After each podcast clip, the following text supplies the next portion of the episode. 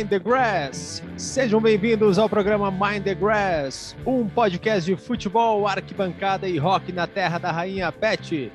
Aqui quem fala é o Dudu Eberly e junto comigo está o gaúcho de alma britânica, Mr. Matheus Brites. E aí, Matheus, tudo bem contigo?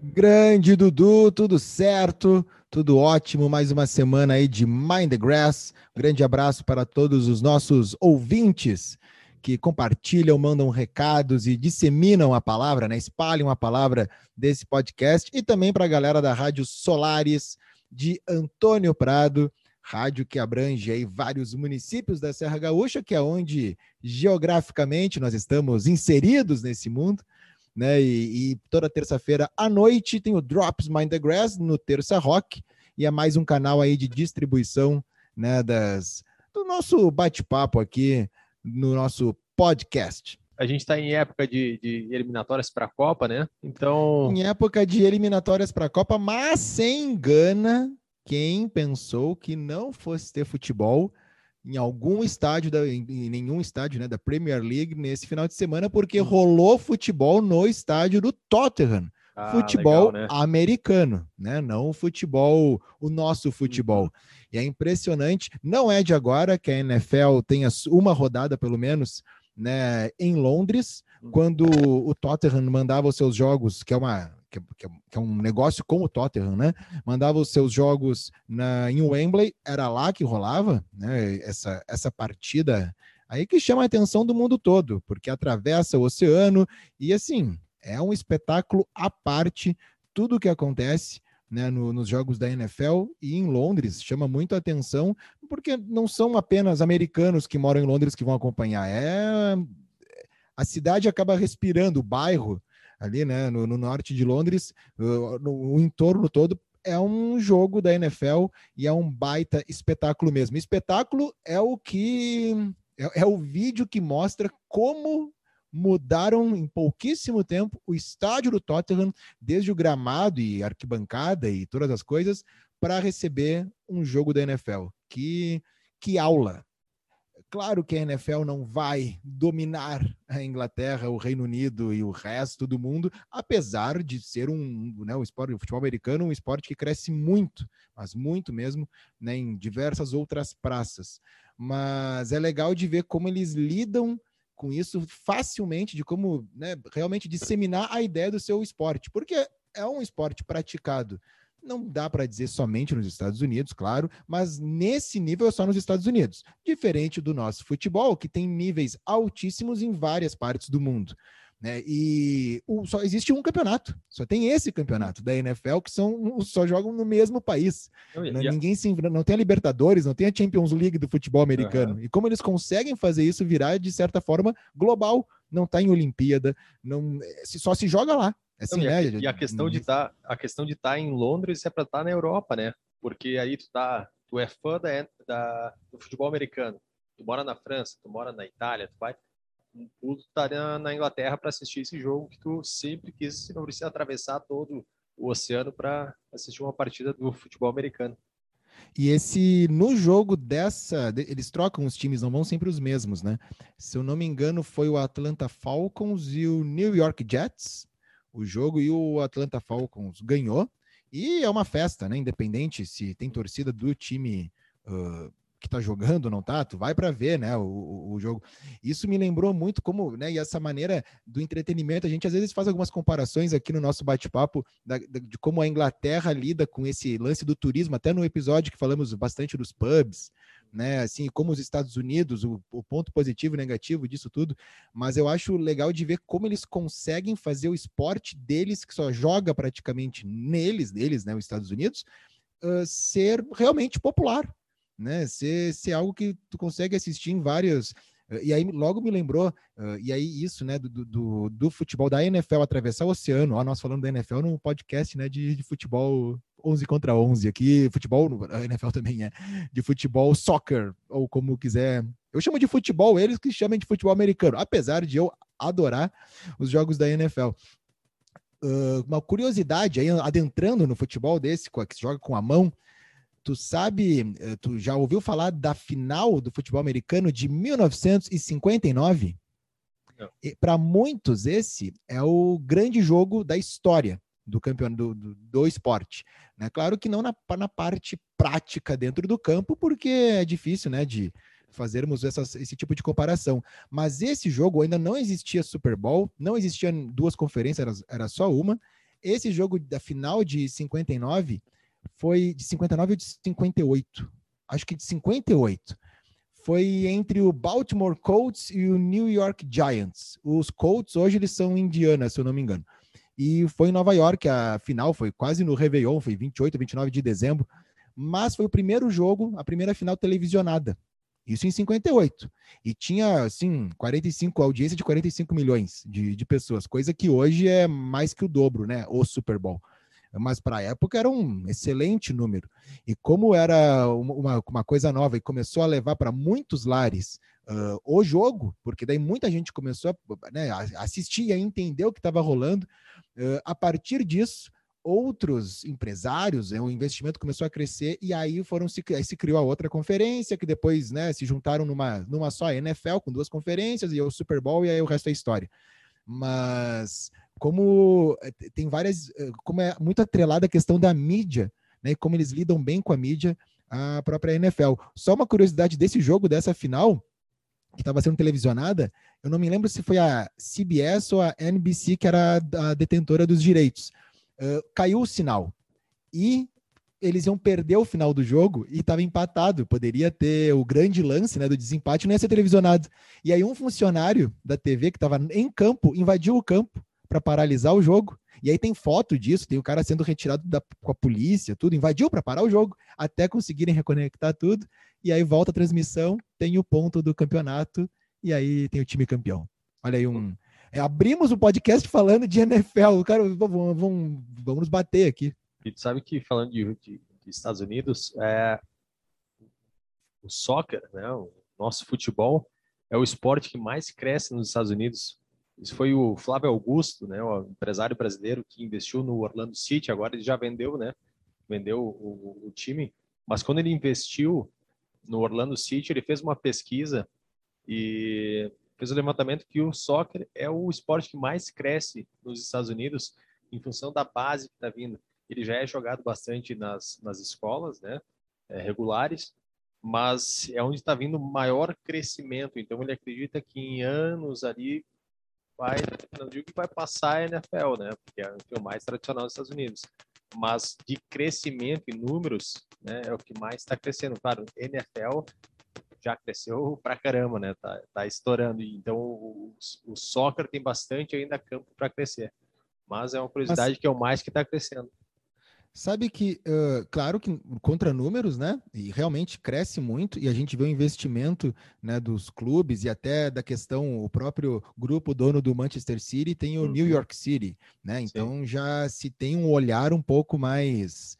Eh, um pouco diferente para um país que não, não era, né? Não, não, não era um, um mercado a, a, se buscar. E tem vários brasileiros que vão para lá, e lá no, no, no futebol, na o nosso futebol nos Estados Unidos tem duas ligas que não se enfrentam, né? Não é nem primeira ou segunda divisão, é a Major League Soccer e a outra é a que joga até o Kleber Gladiador, o André Lima jogava no mesmo time, o Ronaldo Fenômeno tem um time nessa outra liga, né? Que o Léo Moura jogou e tal. Uh, mas essa questão do nosso futebol nos Estados Unidos, eu eu fico meio assim, uh, com o pé atrás. É, eu não consigo ver que vá dominar ou tirar lugar de algum dos quatro esportes americanos, né? O futebol americano, o hockey, o basquete e beisebol, que pelo amor de Deus, o beisebol é. Podem tirar todos os outros, mas ninguém tira o beisebol dos caras, né? Uh, e tem alguns fatores a, além da questão histórica, e isso assim não são pensamentos meus, assim, né? Só alguma conclusão, alguma coisa. É, lendo ou até ouvindo entrevista de, de, de, pessoas que trabalham com isso e que trabalham lá. Uma vez eu vi um cara falando, agora, né? Mas faz muito tempo, então não vou, não vou lembrar o nome. De um, de um, brasileiro que morava nos Estados Unidos, trabalhava com isso, e estava nessa. Era uma conversa realmente sobre esse crescimento do soccer para lá, né? E aí ele fala que o americano ele gosta muito do jogador Uh, tu pode pegar assim basquete, futebol americano, os caras são uns monstros assim, né? Os caras são fisicamente gigantes. E, e, e o nosso futebol é difícil para eles verem que o Messi, que é um cara um mirradinho dali, um magrelo, ele é o gênio desse esporte, sabe? Ele não é o, o ícone, o viking que, que se espera. Então tem é, algumas coisas, ou até a questão da pontuação. Tu pode muito bem assistir um baita jogo que foi um a um. Ou até um 0 a 0 de luxo, né? Como a gente fala, como eu costumo levantar essa bandeira aqui, às vezes tem esse comentário. Lá não, né? Esse, um, um número é muito alto.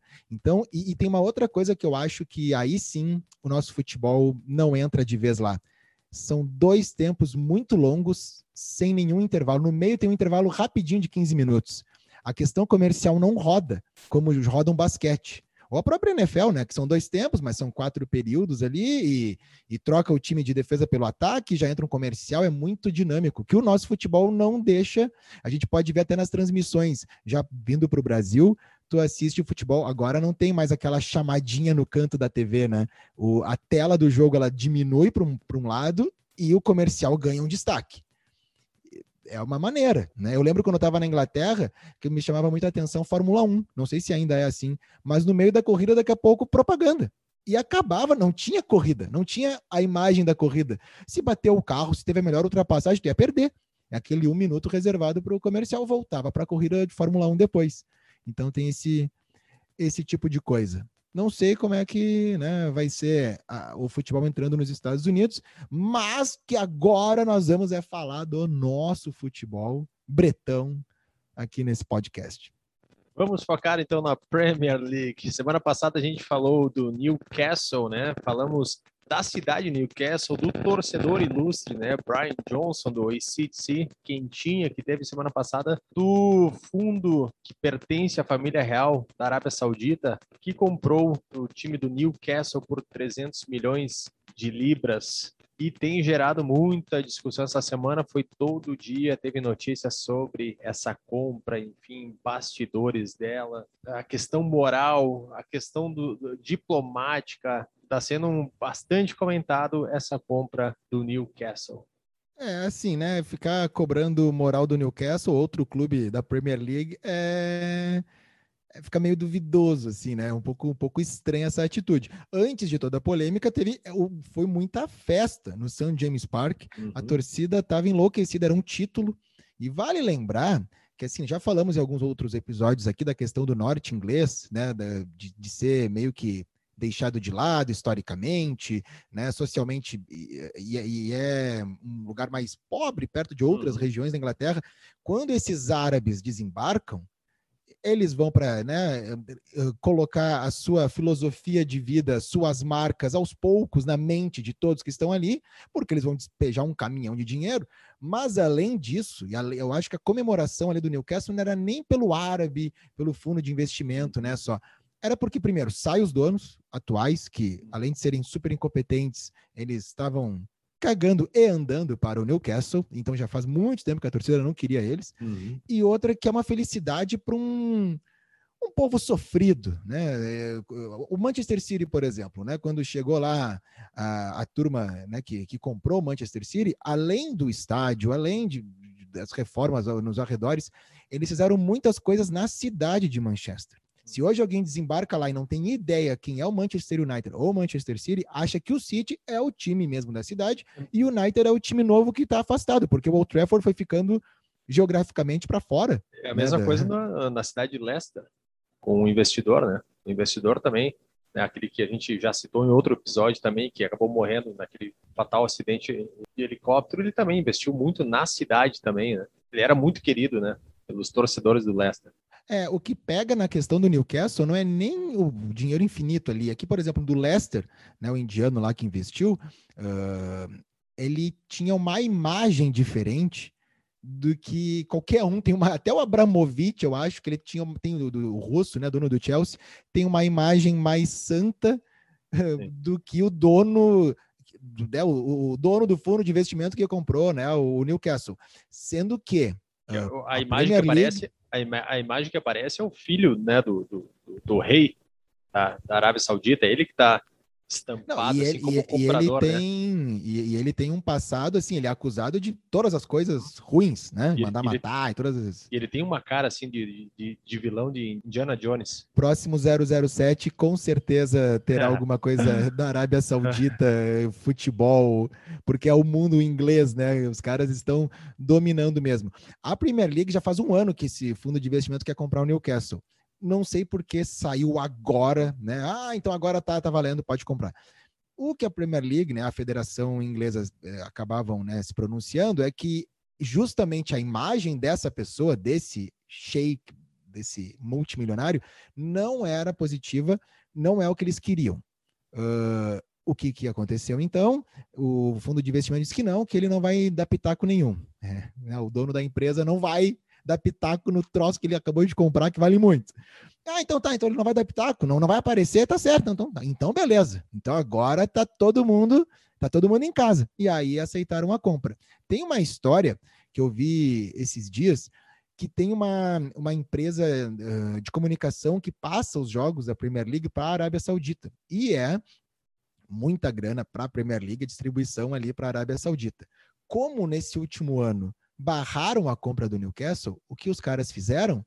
E aí, assim, com a ajuda dos donos, que é tudo da mesma família, né? O mesmo que transmite, é o dono do Newcastle e tal. Uh, houve uma, uma explosão da pirataria na Arábia. E aí, Oficial, uma pirataria uma, uma pirataria oficial, é isso aí, é Aham. isso aí. É o Catflix uh, de forma oficial que você Oficial. pode ter. Então começou a não, não, não pingar mais nada na conta da Premier League vindo da Arábia Saudita. E aí rolou um. Mas estava todo mundo tensão. assistindo. Todo mundo assistindo. O, o Ibope, o índice da pirata, o gato net lá tava bombando. E então teve essa retaliação. É. E claro, né? Não é bom para ninguém ficar de mal com uma pessoa da Arábia Saudita. E então a Premier League resolveu, né, selar um acordo amistoso. Agora, isso vai mexer muito, tá todo mundo só se fala do Newcastle. A gente já vinha falando antes, porque o Brian Johnson, nosso, que foi o nosso álbum da rodada passada, né? Ele ele torcedor né, do Newcastle, inclusive o Brian Johnson que aparece no filme Gol, que tem o Newcastle, né, como o cenário principal. Ele é torcedor do Newcastle lá numa das cenas, fala com, com o pai do jogador e tal, que, né, o mexicano. E o, então ele já era, já era motivo aqui. Aí no meio do, do episódio tu vem com a notícia, né, da compra aí do fundo de investimento. Então é uma semana que só se fala do Newcastle. Tá todo mundo querendo saber quem vai ser o novo treinador, quem vai, qual vai ser a primeira estrela a ser comprada. As o que vai imagens, da- acontecer? as imagens do treino dessa semana nem mostraram o treinador. Não, é isso aí. É o meu bruxo, olha só, dá o treino ali, mas a gente não, não te preocupa muito, a gente não vai focar em ti, tá bom? Meu Exatamente querido, isso aí. vai, vai, vai fazendo aí o chute a gol. Bom, ah, o Newcastle se vendeu. Ele já tinha um dono e aí foi vendido para um dono Uhum. com mais dinheiro ainda. A gente não sabe o que, que isso vai acontecer. Ainda é muito recente essa invasão né, dos multimilionários de dinheiro infinito no futebol e que, como falamos, eu não sei se foi no episódio anterior, na questão de a mesma empresa que é dona do time patrocina, tem o name rights do estádio, ah, é um dinheiro que, ah, então joga um pouquinho para cá, um joga um pouquinho para lá, e a gente não sabe o que, que isso pode acontecer. Certamente a FIFA vai ter que arrumar uma forma de limitar o dinheiro gasto para dentro do campo, porque senão é o que aconteceu com o Anelka, né? O, se não me era o Chelsea que, que chegou e Anelka, agora tu não vale 10, tu vale 50.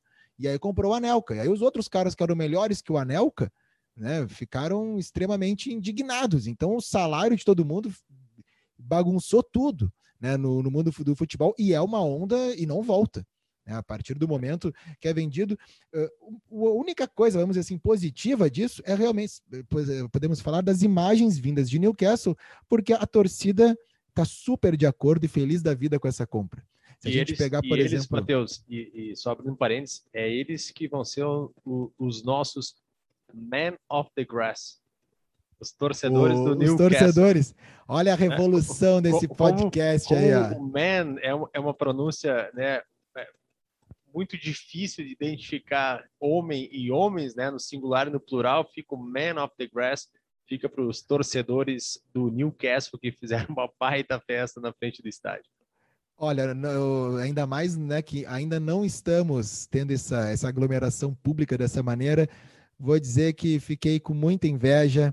Os caras na boca do estádio, bebida para o alto, se abraçando, feliz da vida. Era um gol, um gol de horas, né? O gol não terminava nunca de ter o gol, assim. Era uma comemoração. E o Man of the Grass desse episódio com E, então, né? Uh, é para todos os torcedores uh, sauditas e Georges. Daqui a pouco vai ter um George Shore uh, árabe, só com os árabes que moram na cidade de Newcastle. Acho que, olha, com perdão da piada, vai bombar. Quantos memes daria para fazer com isso, né? Certamente, apesar de muito criativos, os ingleses não vão, não, não, não explodiriam as redes sociais com, com memes como nós brasileiros temos esse talento de fazer esse tipo de coisa. O que estava falando da torcida, e agora, Man of the Grass, né? A felicidade deles é que não houve uma rejeição do tipo com o Manchester United. Uhum. Quando a família, né, o, o, grupo, né, o Grazers, eles compraram o United, que até hoje tudo bem, a vinda do Cristiano Ronaldo deu uma amansada na relação ali, tanto, né? Mas tanto que ele foi para o estádio, né? Depois de bastante tempo. Sim. Foi assistir o um jogo. Ele se sentiu à vontade de ir para o Old Trafford, o dono do time, só depois que o Cristiano Ronaldo chegou. Uh, mas essa é uma bomba a explodir a qualquer momento, né? Essa relação da torcida com os donos aí. O, o lance é que a torcida do United fundou um outro clube. Acho que até conversamos sobre isso em algum episódio lá atrás. Uh, numa atitude de não entender, e ainda mais os caras de Manchester ali, né? Como é que vem esses americanos aqui que falam soccer e vão ser donos do nosso time. Aí os caras fundaram um outro time, né? Do United Football Club, acho que é o nome. E claro, começa nas FC divisões. United, uma coisa assim, acho. É, tem o United no nome, tá nas divisões uh, inferiores, mas ainda, né, mantém aquela tradição do futebol, de bairro, torcida, pub e, e todas as coisas, e com certeza financeiramente muito mais barato e, quem sabe, por vezes muito mais divertido né, o clima. Não vai ter Cristiano Ronaldo jogando? Não vai ter. Vai ter, vai ser bem abaixo aí. Mas, né, tem algumas histórias assim que mostram que nem todo mundo fica de acordo. Acho que a melhor história, se eu não me engano, eu sempre me confundo com Wembley ou Wimbledon, mas eu acho que era o Wimbledon, que é um time uh, existia, né, o time Wimbledon, e aí ele foi comprado não lembro agora o ano, olha só, vim cheio de falta de informações para fazer o programa hoje, né? Só com algumas coisas que eu estava lembrando. Mas o clube foi vendido e mudou de cidade para Milton Keynes. Milton Keynes tem o Milton Keynes Domus, que é o time né, da cidade, que aí o Wimbledon foi para lá. O Brasil jogou, a seleção brasileira jogou nesse, nesse estádio. E os torcedores do Wimbledon, não, não, não, vocês não vão. Imagina, com, além de comprar o nosso time, vocês vão mandar para outra cidade, coisa que no futebol americano, nosso assunto inicial aqui, é super normal, né? Se eu não me engano, na NFL hoje apenas dois times, dois clubes não mudaram de cidade, que é o Green Bay Packers e o Chicago Bears. Se tiver algum fã da NFL nos ouvindo, pode corrigir e aí depois mandar no nosso arroba Mind the Grass oficial aí. O que acontece do Wimbledon é mais legal ainda do que o que aconteceu com os torcedores do United. É que eles fizeram um outro time Wimbledon, já que o nome não é mais ser usado, né? Acho que é aí o Wimbledon Football Club, Association, Wimbledon e tal. E esse time começou lá embaixo, nas divisões de baixo, e foi subindo, subindo, até que passou o Milton Keynes Doms, que era o ex-time deles. Essa eu acho que é a melhor história. O Wimbledon joga ainda, né? Joga, joga a FA Cup, por exemplo. É um estádio bem pequenininho, mas é aquele caixotinho, né? Caixa de sapato inglês tradicional e, e se situa em Londres, né? Como o nome já entrega. E além de ser um lugar onde tem uh, o campeonato de tênis mais charmoso do Reino Unido, tem também o time, a história aí do AFC Wimbledon. Então nem todo mundo está afim de ter o seu, o seu caminhão de dinheiro sendo despejado no quintal do, do estádio do seu clube. Falando em Newcastle, nós temos então uma informação histórica, Matheus.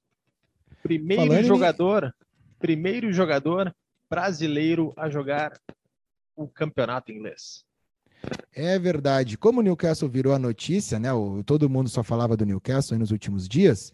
Uh, então foram né, atrás de muitos jogadores e personalidades que desfilaram né, o seu futebol. E, e, como nós estamos na data FIFA também no podcast, estávamos pensando: peraí, a gente não pode comentar o que já comentamos ou de jogos muito passados. Como o assunto do momento era esse, logo ligamos para os brasileiros na Premier League.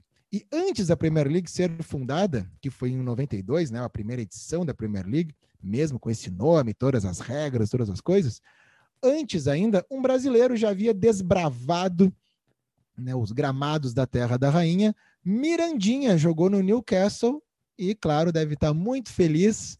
Né? Acredito que deve estar feliz, porque, olha, se ele jogou no Newcastle e antes ainda da Premier League, tudo bem que teve o Alan Shearer ali, como tu disse, mas não era não era glamuroso, mas por outro lado, assim, ele deve ter pego uma, uma boa época, né? De, da, da, loucura toda de Newcastle, a torcida fanática, aquele futebol que era todo mundo no mesmo saco, né? Porque não tinha um dono, não tinha um dinheiro infinito de um lado, assim, era, era mais igualitária a coisa. Mirandinha, o primeiro brasileiro a jogar nos campos ingleses. A gente até falou, acho que no primeiro episódio, que, que a Premier League tem 517 jogadores. Lembra disso? São dos 517 jogadores, 330 são estrangeiros nessa temporada 21-22. E desses 330 estrangeiros, 22 são brasileiros. Então hoje a gente tem 22 brasileiros jogando a Premier League na temporada 21 e 22. Podemos fazer um amistoso, né? Só com brasileiros ali. E se a gente pegar os de Manchester City, United e Liverpool, como são cidades próximas, os jogadores moram, pelo menos os brasileiros, moram meio que fora da cidade. Eu sei que os jogadores do Liverpool, o Alisson, por exemplo, ele mora num lugar que já é Manchester, não é nem Liverpool. E, a, e é que é muito caro, do... né? Mais perto da cidade, né? Eles têm que morar um pouquinho mais, um pouquinho longe. É, a, a, gente sabe, né? Quando a gente morou em anos diferentes em Londres, a gente morava na, no zoneamento 4. É, quase era, que nós éramos no zoneamento 5. Nós éramos jogadores caros. É, eu optei por ir por, por ir para esse zoneamento longe do centro, que era para manter um pouco a cabeça mais arejada, né? Uma, uma coisa mais rural, porque não muito movimento, muita coisa, muita baderna, que acredito que é isso que o Fernandinho, Gabriel Jesus, o Alisson, ele, eles buscam. Eu sei que eles têm os filhos na mesma escola, e deve ser bom, né? Quando tem aqueles campeonatos de pais. Pensa uhum. lá o pai que cai no time, que o goleiro é o Alisson, Aí tem o, é o futsal, né? O futsal desses campeonatos. Então é o goleiro Alisson, aí tem o fixo, né? Que vai ser o Fernandinho, Gabriel Jesus não tem filho, então não joga, tá fora, Fabinho. não pode. É, imagina. E aí, e aí tem lá o Dudu. O Dudu chega lá, galera, eu sou pivô. Imagina que, que maravilha, Cara, hein? Só faltava só, o Maguire jogar. Só, é isso que eu ia dizer, eu só esperava que o, que o fixo fosse o Maguire. Aliás, é uma reclamação de minha parte aqui que hum. Maguire foi esquecido nesse podcast. No início, ele era uma figurinha né, marcada aqui, ele vem fazendo um bom campeonato que tu esqueceu ou tu já largou de mão, Maguire? Não, ele vem, ele vem jogando bem. E, cara, tava parecendo que eu tava pegando no pé dele, cara. Eu vi umas cornetadas, assim, do pessoal me falando que tu dribla o Maguire, cara, é uma opinião minha, cara. Eu acho que eu driblo ele na ida e na volta, e como for, enfim. É uma humildemente, opinião, uma opinião humilde, né? E, e parecia que eu tava pegando o pé, então eu dei uma, uma aliviada para ele, mas estaremos de olho. É, não, Maguire tá, não chegou nem no fim do primeiro turno ainda, calma, né? E daqui a pouco ele volta ao futebol dele. A questão ali dos brasileiros né, no campeonato inglês, e claro, é um número bem expressivo. Se a gente pegar não só de estrangeiro na Premier League, que é o que faz esse campeonato hum. ser esse campeonato, mas os brasileiros cada vez mais e, e cada vez mais tendo protagonismo, né? Porque não era o, o Mirandinha, né? Ele é super conhecido por nós brasileiros por ser o brasileiro que jogou no campeonato inglês. Ele não é um ídolo do Newcastle, como aconteceu, por exemplo, com o Juninho, que mais tarde se chamaria Juninho Paulista, já na Premier League, quando ele vai para o Middlesbrough. Uh, muita gente acha que o Juninho ele foi o primeiro brasileiro a jogar a Premier League. Na verdade, teve um jogador brasileiro que morava em Portugal, jogava em Portugal e foi pro uh, Coventry City, acho que é isso aí. E o apelido dele é Profeta Isaías. Ele jogou na mesma temporada do Juninho, Juninho pelo Middlesbrough, mas ele, ele chegou tipo uns dois, três meses antes. Então, no registro tá ele lá antes, né? Primeiro brasileiro a jogar. Falando em Coventry City, eu trabalhei nesse jogo, né? trabalhei num jogo do Coventry City é, como vendedor de cerveja no, no intervalo. E foi demitido após consumir mais do que estava vendendo. Cara, uma loucura o intervalo. Tu não pode é, vender durante o jogo, né? Enfim, eles não podem beber a cerveja lá dentro do estádio, né? Eles sim, têm que ir sim. na área, na área comum ali, onde é tem os bares para tomar cerveja. Enfim, né? Mas que baita experiência, que legal. E, cara, eu era o vendedor de cerveja, cara, que loucura, porque eu, eu tinha um número limitado assim de cervejas para vender depois acabava, tinha que ir lá repor, eu ficava circulando pelo corredor. Então os caras faziam uma fila gigante assim, né? Esperando e eu ia vendendo um por um, servindo, né? Era, era em copo plástico, ia servindo numa, numa tap, era, era uma, Sim, sim, uma mochilinha. Uma mochila, né? Com o barril ia servindo. Né? Então, eles faziam a fila e mais ou menos dava ali uns 30 copos, cara quando chegava na vez de um, assim, e chegava servindo, dava metade, só fazia aquele só espuma, assim. Cara, eu olhava pra frente, assim, era aquele careca lá, tatuado, baixinho, sabe? Que lá fica me perseguindo, me intimando. Que é o, que, é, que, é o que foi no pub te procurar no último episódio, né? Esse aí, esse aí. O cara me olhava e dizia, seu incompetente. E o cara era faz. Meu Deus. Aí então eu ficava na fila assim, era. Ficava contando, chegava no 27, 28, e disse, bah, me fudi, cara, agora fudeu. E a 29, chegava no tenente, e passa, o merda do incompetente estrangeiro. Nunca era um pai, um, nunca era um pai de família, o 30. Ah, cara. Mas bem legal, bem legal a experiência. Bem legal. O estádio, é. chegamos cedo, assim, conhecemos o estádio. Uh, ah, bem legal a experiência mesmo. Assim, na época eles estavam nas, era na segunda divisão mesmo. É, o, o profeta Isaías aí, quando chegou, Coventry City era primeiro ano. E na mesma temporada, o Juninho, aí sim, o Juninho uh, tem um protagonismo que ele era só Juninho na época, né? Depois, quando vem o Juninho pernambucano, ele vira o hum. Juninho paulista e tal. Uh, ele, o Juninho no, no Middlesbrough, ele, além de um ícone, de um herói, ele foi tudo, né? Ele foi o cara assim, que botou o time na, na, primeira prateleira, não, não em títulos ali, apesar de, de ganhar depois na, na, segunda passagem dele pelo clube, mas ganhou certo protagonismo no futebol inglês mesmo. Ah, ele era bom ele jogador. foi o ótimo jogador, não era craque, né? Assim, mas ele era um bom não, jogador, sim. ele foi muito bem no São Paulo também. Exato. O Juninho, cara, ele foi escolhido, ele, se não me engano, até hoje é o único brasileiro que ganhou o prêmio de melhor jogador do campeonato inglês. Olha ali, legal. E ele foi rebaixado com o Middlesbrough. Era um time muito ruim. O elenco era realmente muito ruim. E o, ele, eles chegaram na final da FA Cup e da Copa da Liga na mesma temporada, foram rebaixados, voltaram. Assim, ó, vale a pena procurar no YouTube imagens do Juninho jogando no Middlesbrough. É uma relação, uh, olha, é de ídolo, herói. A torcida uhum. amava ele mesmo. E é muito curioso, né? Assim, ah, foi para um clube que a gente não, não, não fala mais, não, não, não, não tem, não está nos primeiros ali, no, no, primeiro e no segundo escalão, mas é uma relação bem interessante. Eu, não, tirando, eu acho que o Fernandinho com o Manchester City, eu diria que o Juninho, ele, o Juninho mais ainda, tá? Porque ele era, ele fazia gols, ele, ele falava, ele dava entrevista, ele era. Não, e era, era, um, era um elenco que não tinha tantas estrelas como tem o City, é, né? Para dividir toda essa atenção. Não, é, o Fernandinho, ele é um cara super importante para o Manchester City, ele é super querido, sim, os relatos que tem dele dentro do clube, ele manda e desmanda. Mas ele é até a, a pessoa dele, né? Ele é mais quietão, ele não dá muitas entrevistas, ele não faz gol, né? ele não é o matador ali. Então é um, é um herói diferente assim, mas é mais uma história né, de, de brasileiro na Premier League. E tu sabe que o, o Manchester City, quando eles receberam o, o investimento né, uh, grande ali do, do, dos árabes, a primeira contratação grande deles de investimento foi o brasileiro Robinho. O primeiro, a primeira Robinho, é contratação é grande.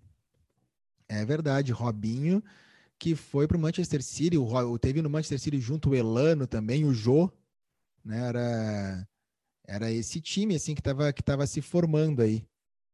Antes até do Robinho, né? Daí já estamos falando da compra. Na época do Juninho, tem uma história que eu não sei assim, porque ela não é tão popular, mas tu sabia que o Miller, aí esse sim era craque, Miller, jogador de São Paulo, jogador de seleção brasileira, o Miller quase, mas quase mesmo, só ele só faltou assinar, ele estava na frente com o papel na Inglaterra com o Everton.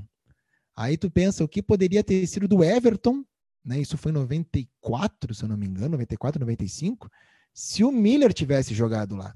Vale lembrar que a Premier League estava engatinhando, o futebol inglês não tinha nem 40, 30% da visibilidade que tem hoje, a estética, a organização, nada.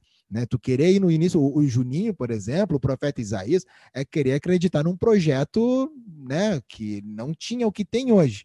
Então, não era o país, não, não era onde tinha o glamour, onde tinham os holofotes. E os anos 90 no Brasil, o Brasil pagava muito bem, e tu pensa, Romário campeão, tetracampeão, saiu da Europa, voltou para jogar no Flamengo. Tafarel, herói do Brasil, foi para o Atlético Mineiro não, em 95. 94 Brasil, campeão da Copa. Não, mas aí tu vê o Romário, pô, imagina tu ser o dono da Copa. O que tu faz? Tu vem jogar pro, no Brasil. Isso é uma coisa que não, não cabe, não entra, não entra mais na nossa cabeça. O Tafarel, né, outros grandes nomes, uns já eram, já estavam no Brasil e outros retornaram, né, vieram jogar no Brasil. Então era diferente essa questão. A questão do Miller, a história fica curiosa, porque o Miller recebeu sondagem, o Everton foi atrás, foi para o Morumbi, chamou o Miller, empresário, é uma função essa história. E ele foi até Liverpool para assinar com Everton. Desembarcou em Manchester, fez check-in no hotel, pegou o carro, foi para o Goodson Park, disse que estava tudo armado, a coletiva de imprensa, os repórteres todos lá. Ele entrou numa salinha e aí teve um desentendimento na questão das luvas. Porque por parte do Miller é uma coisa uma, algo normal, né, no Brasil na questão do contrato e do Everton não se entendia por que queriam pagar algo além do salário que já estava combinado, né? Então ele teria que ganhar, e aí ele pediu umas outras coisas, e passagem para a família, e não sei o que, coisas que assim, hoje em dia é de praxe para qualquer jogador meia boca. É, então, não sei se faltou visão do Everton, se o mercado não era assim mesmo, se os caras, não, peraí, tá querendo além do que combinamos, é preto no branco aqui, né? O certo é que o Miller, ele na hora de assinar não quis assinar. Ah, não, então se é assim eu não quero. E aí saiu e dizem que é constrangedora a situação que ele passa no meio dos repórteres. A coletiva de imprensa pronta. Aí ele pega, entra no carro, volta pro hotel, faz o check-out, pega o primeiro avião e volta. Ele não ficou em Liverpool, ele não ficou, não dormiu em Manchester, nada. Imagina, ele desembarca na cidade, está tudo pronto uh, para dar entrevista, né? Já como jogador, porque ele acertou, ia pro, pro time. E não joga, não vai pro Everton, não joga na Premier League. Eu acho que a Premier League perdeu de ter um cracaço de bola um total rockstar. Um total rockstar. É o Axel Rose uh, do, do futebol brasileiro, Miller, nessa, nessa, nessa passagem relâmpago pelo Everton, né? Essa ah, sim. E, e, na segunda divisão da Championship, famoso Championship, né, a segunda divisão inglesa, tem quatro brasileiros jogando nesta temporada de 21-22. Que legal. Olha aí, o Brasil. Eu vi uma, uma entrevista, falar em Brasil, né? Que o brasileiro é dentro de campo e fora também. Com um brasileiro que hoje ele tem uma empresa de consultoria para apostadores, assim, hum. profissionais.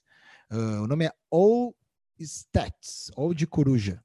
Uh, ele mora em Londres, mas eles. E aí ele trabalhou em muitas empresas de consultoria para apostadores, para essa questão de uh, expecting goals e todos os, os, dados que o jogo pode te passar, sabe? Meio Moneyball lá, o filme do, com o Brad Pitt. E ele trabalhou na empresa do cara que viria comprar o Brentford. Olha só. Então ele participou e ele falando é impressionante, assim, não é nem um pouco à toa o sucesso do Brentford. Uh, ele, ele falando que chegava um final de, final de semana, tinha mais de 100 pessoas no escritório trabalhando, vendo por várias telas os jogos e analisando, não era assim quantos passes deu, era quantas possibilidades de ataque, de gol, não sei o quê, para os caras poderem depois no Brentford comprar. É uma longa história, a gente pode falar isso quando for um outro assunto, né, que a gente está mais nos brasileiros dentro de campo agora, mas é super interessante, assim, se a gente já pagava pau e estava apaixonado pelo Brentford, cara, com essa entrevista, tu, tu fica. E, e, aí dá uma tristeza, porque no Brasil ainda estamos no mapa de calor, né? Assim, analisando o mapa de calor, quantos chutes deu? 70% de posse de bola. E aí ele te explica rapidamente uh, que, que, isso aí não vale nada mais, né? E, ele, e a empresa dele trabalha no Brasil na Série C. Pegando, eles assim, né? Pegaram toda a Série C. No, Voltando... Não, eu digo, é, colocando todo esse know-how dele que ele teve nessas empresas, colocando agora no Brasil. É bem interessante, né? Porque, cara, tem cada acerto de contratação no, nos times brasileiros. Isso a gente está falando é... até de, de Série A, né? Nós estamos falando do, do meu time, né? Que é. já tomei uma corneta no início aí, não é à toa que o Grêmio está nessa situação, que há dois, três anos atrás, campeão do continente, levantando taça e tudo, e é, e é dinâmica a coisa, uhum. o Cruzeiro que diga, né? Mas aí o Cruzeiro já tem uma, uma outra, um outro viés ali da, da questão da crise, né? Financeira e tal. Mas essa questão de contratação não é o não é o Footstats ali, não é o uhum. Sofa Score.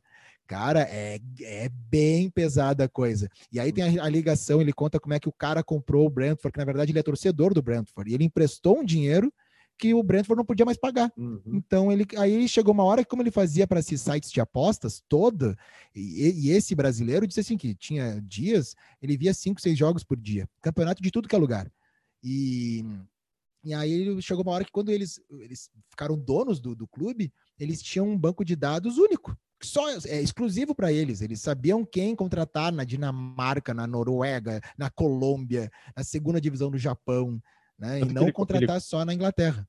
Tanto que ele compra um time também na Dinamarca, né? E acontece a mesma história, né? Um é time pequeno que vai se erguendo e esse time na Dinamarca uh, se torna campeão da Dinamarca. É uma história bem parecida com o Brentford. É, é, uma, é um outro caminho, assim, a gente é, pegando assim o futebol inglês, que é o que manda hoje na Europa e claro, vai acabar, né, se desdobrando em outros países, mas temos hoje o caminho do multimilionário megalomaníaco, né, que não tem que a FIFA precisa proibir o cara de colocar dinheiro, porque é muito que ele tem, Uh, que, claro, tem todo um estudo para ele comprar, mas assim, se ele comprar errado, comprou. Depois vende, volta, não tem problema. E tem esse outro caminho que já faz muito tempo que os esportes americanos, olha aí, ó, voltando para os esportes americanos aqui, tudo vai se costurando, né? Principalmente o beisebol é muito de estatística. E tem esse caminho. Se tu não tem a grana, se tu não é um, um sheik árabe, então tu vai ter que estudar muito. Ah, muito mais do que né, o time do sheik árabe. E é o que o Brentford faz. A gente não sabe se. Uh, vai seguir nesse patamar, é altíssimo para o investimento do clube, né? A gente já, já falou aqui várias vezes isso, e é muito legal de assistir. Por enquanto, não tem brasileiro no Brentford. É, mas daqui a pouco pode aparecer, né? De acordo com os estudos todos, né? E, e tudo que eles fazem, assim. E a gente falou de brasileiros jogando na Premier League. Que tal brasileiros que tocaram no Reino Unido ou na Inglaterra, brasileiros ou bandas brasileiras que tocaram na Inglaterra? Bandas brasileiras que tocaram na Inglaterra. Olha, quando eu estava uh, morando, né? 2007, tu foi 2006, né?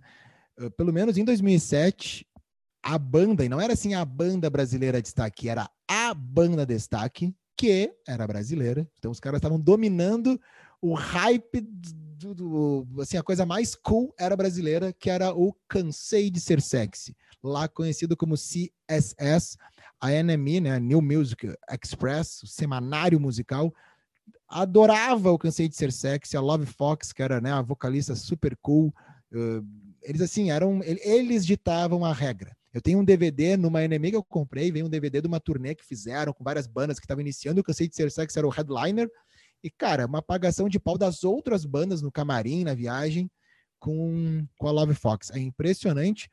Uh, depois deles, nenhuma banda, e não sei se antes deles, nessa magnitude, uh, teve alguma banda brasileira assim que, que tenha dominado as paradas. Pode ter ido fazer sucesso, pode. Claro, assim, a gente vai falar do Sepultura, aí é, é uma, outro, uma outra conversa, né? Os Michel caras... Teló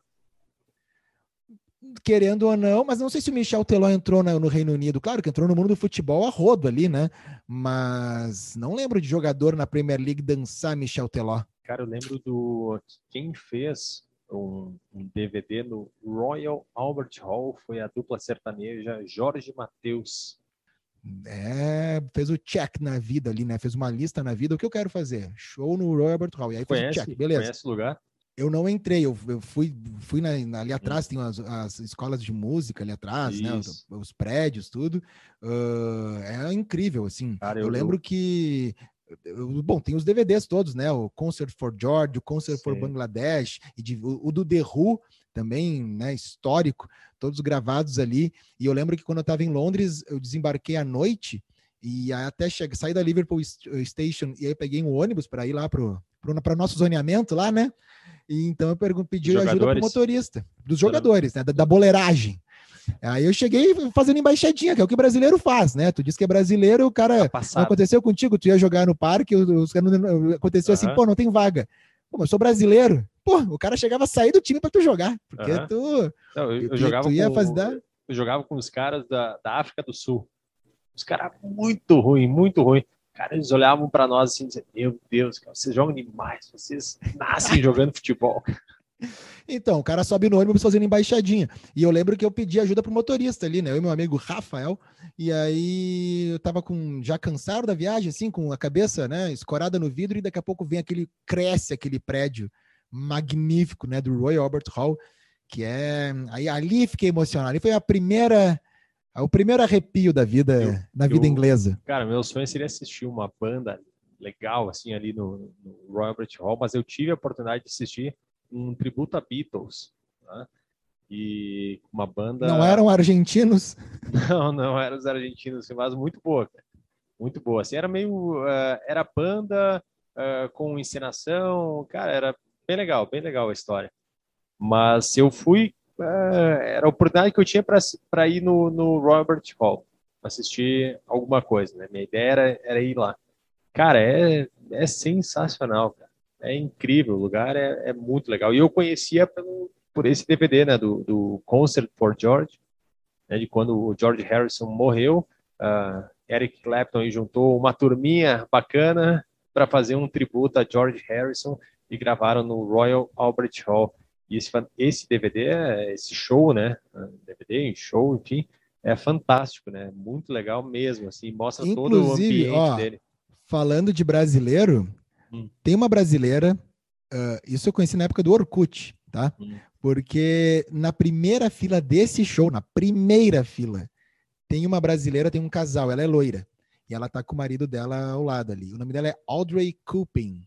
Se eu não me engano, é Audrey Cooping. Vou procurar aqui depois no Instagram. Ela era comissária de bordo, ou é, não sei, mas mora lá, tem família lá e tal. E ela é bitomaníaca. E, e, é, e é muito legal seguir o Instagram dela, porque ela viaja para muitos lugares, assim, né, final de semana com a família, e alguns e lugares que não são pontos turísticos, né, para coisas assim relacionadas aos Beatles, mas se tu curte muito, tem aquela capa do disco, da foto da carreira solo do Paul McCartney, a casa é essa aqui. É num vilarejo lá onde ela foi passar o final de semana e tinha casa. É, vale a pena. Eu lembro que ela estava na primeira fila desse show. Tá na primeira fila desse show não é pouca coisa, hein? Putz. Ali, ali eu não, não sei que, como, é que, como é que consigo. É isso aí. O uh, outro, né, brasileiro, quando a gente estava falando de, de banda, assim, que é sucesso, além do Sepultura, que é sucesso em tudo que é lugar, Sepultura manda e desmanda. Uhum. Uma banda que é muito respeitada fora do Brasil e que tem todo, toda a credencial é Os Mutantes. Para mim, a maior banda brasileira. Sou muito fã dos Mutantes. Eu acho os caras. Né, foi uma banda genial numa época onde tinham muitos artistas geniais e eles não perderam em nada num Brasil que, né, que o mundo não era plano, né, como Thomas Friedman depois escreveu. Então, os caras foram realmente muito para frente, assim, né? Muito, como é que eu posso dizer, modernos, mas no, no, no, maior sentido da palavra, fizeram coisas que até hoje os ingleses adoram. É claro que a língua acaba, apesar dos mutantes cantar em inglês, cantar em francês, cantar em português, claro, mas a língua acaba sendo, né, um, um problema ali por não, o nosso português ser falado aqui, ser falado na Angola, em Portugal e tal. Mas quando eu estava em Brighton, eu lembro que entrei numa loja de disco e achei esse disco aqui, ó, que agora né, vou, vou te mostrar pela nossa câmera aqui, esse disco dos Mutantes, Everything is Possible. Uh, esse disco eu fui comprar, aí o cara da, do caixa e eu não estava com nada relacionado ao Brasil, assim, alguma coisa que pudesse, né, identificar. E ele começou a cantar para mim a música dos Mutantes. E aí o cara, olha isso. E aí o, o, português dele, né, assim, falando. Aí eu, ah, eu sou brasileiro. Aí começamos a conversar, né, sobre os mutantes, sobre. E aí eu fiquei impressionado como ele sabia das coisas. Né? Uma coisa é a gente saber das bandas deles, que tem muita, muito material.